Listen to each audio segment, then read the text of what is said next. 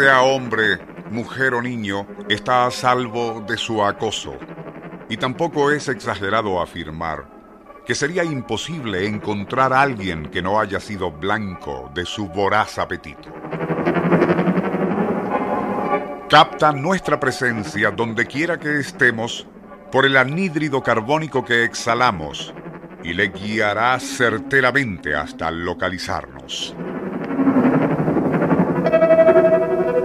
Volará entonces en zigzag sobre nosotros, produciendo su característico zumbido hasta posarse sobre el lugar apropiado de nuestra piel.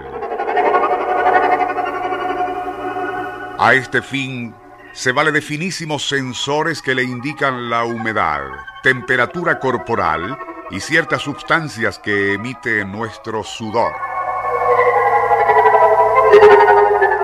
Si nos encuentra apetitosos, procederá a perforarnos la piel con su eficiente trompa en forma de lanza para chuparnos la sangre.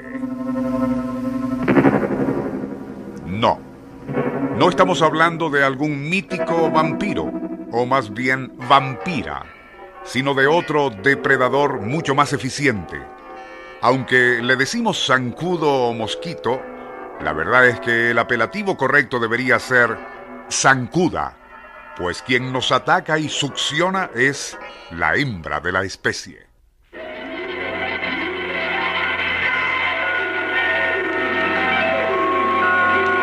Nuestro insólito universo. Cinco minutos recorriendo nuestro mundo sorprendente.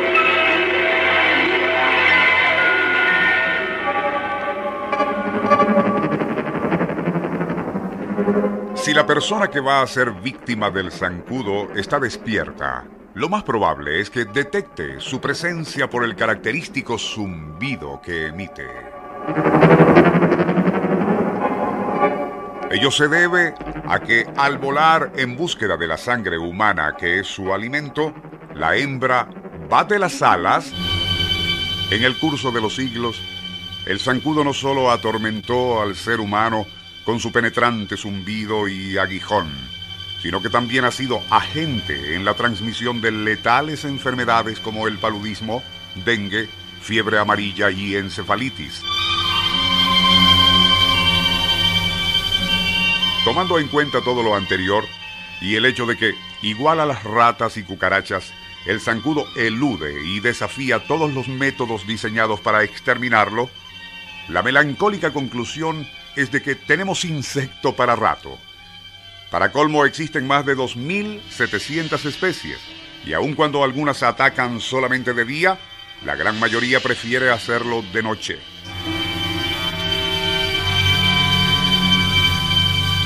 Es tan precisa su orientación que una vez ubicada y seleccionada, esa víctima no tiene salvación posible a menos que uno de los manotazos que lanza al azar logre aplastarlo en pleno vuelo mientras comienza a perforar la piel.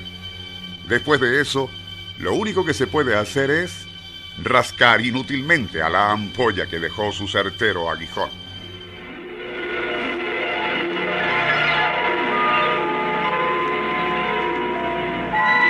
Nuestro insólito universo.